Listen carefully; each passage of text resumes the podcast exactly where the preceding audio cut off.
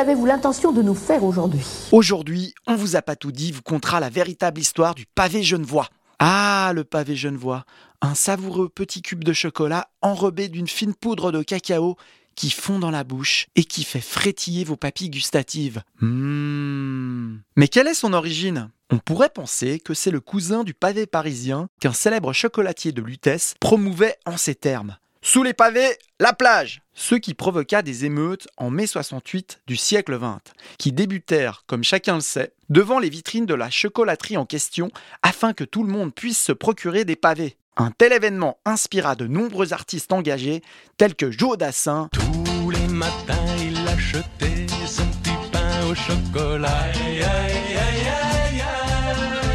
Autre effet du fameux slogan fut que de nombreux enfants parisiens qui n'avaient pas l'opportunité de partir en vacances se mirent durant ce printemps 68 à enlever les pavés des rues de Paname afin de voir la mer pour la première fois de leur vie. Mais en définitive, tout ce qu'ils virent furent les geôles de la Bastille, euh, d'un poste de banlieue.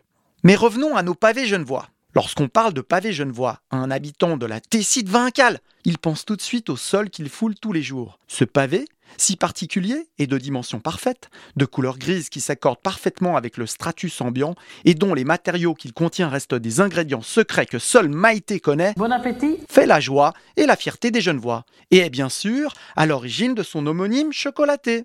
Afin de garder secrète sa formule magique et éviter que tes Savoyards furieux viennent voler notre réduit, il fut décidé de cacher sa recette dans un coffre. Ce coffre fut mystérieusement dérobé et fut retrouvé à Paris en mai 68. Un petit malin s'était en effet amusé à creuser une galerie depuis Nanterre. Mais heureusement, il avait été décidé auparavant de mettre en lieu sûr la recette quelques jours après qu'un fromager eût obtenu l'appellation d'un autre pavé, le pavé daffinois.